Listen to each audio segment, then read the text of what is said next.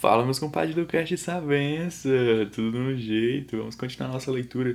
Agora no inciso 3, aqui na página 141. Vamos lá. Quando está consolidado num jovem esse importante e fecundo hábito de se decidir resolutamente, de agir sem uma agitação febril, franca, simples e sinceramente, não há destino intelectual tão alto que não possa ser almejado. Se ele tem algumas ideias novas, ou se ver questões antigas de uma forma nova, aprofundará essas ideias no pensamento ao longo de oito ou dez anos de trabalho contínuo. Elas atrairão para si centenas de imagens, de comparações, de similitudes ocultas para todos. Elas organizarão esses materiais, vão se nutrir com eles, fortificar-se e crescer. E como da semente de carvalho surgem magníficas árvores, desses pensamentos fecundos pela atenção, durante anos surgirão vigorosos livros que serão para as pessoas de bem em sua luta contra o mal, o que são para os soldados os toques de clarim instigado ao ataque. Ou então, esses pensamentos vão se concretizar, se realizar numa bela vida una reta, feita de uma generosa atividade.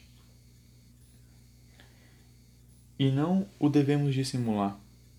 Se tivermos a grande felicidade de poder chegar à vida da inteligência, essa aristocracia que a, que a instrução nos confere é tão mortalmente odiosa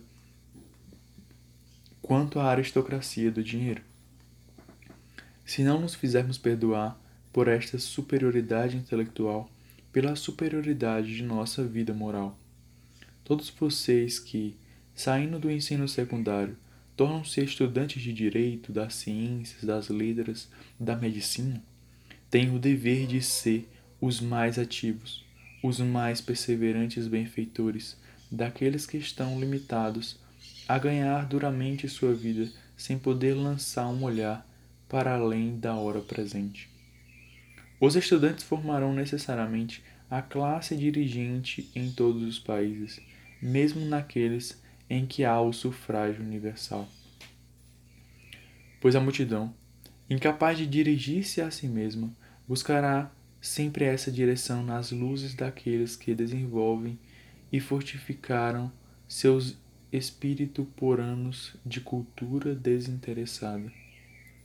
Essa situação cria deveres muito claros para todos os jovens que receberam o benefício do ensino superior, pois é evidente que, para conduzir os outros, é preciso antes saber conduzir a si mesmo. Para pregar aos outros a moderação, o desinteresse, a dedicação, é preciso pregar com o exemplo e saber aceitar alegremente uma vida de trabalhos e de enérgica atividade pela palavra e pelas ações. Ah, se a cada ano uma meia dúzia de estudantes voltassem para suas cidades, para suas aldeias como médicos, advogados, professores, completamente decididos a não deixar passar nenhuma ocasião de falar, de agir em prol do bem, decididos a testemunhar para todo homem, por mais modesta que seja sua situação, o maior respeito. A jamais deixar passar uma injustiça sem um protesto ativo e perseverante. A introduzir nas relações sociais mais bondade, mais equidade, mais tolerância. Em vinte anos, para o bem da pátria, de cada pátria, seria constituída uma nova aristocracia, absolutamente respeitada e que seria onipotente para promover o bem geral. Todo jovem que deixa uma universidade e só considera na advocacia, na medicina, etc., o dinheiro que essas carreiras podem dar, e só pensa em se divertir tola e grosseiramente, não passa de um miserável. Infelizmente, o sentimento público deixa-se cada vez menos enganar a esse espírito. Esse foi o inciso 3, bem curtinho, Vamos ficar por aqui e até a próxima. Um abraço.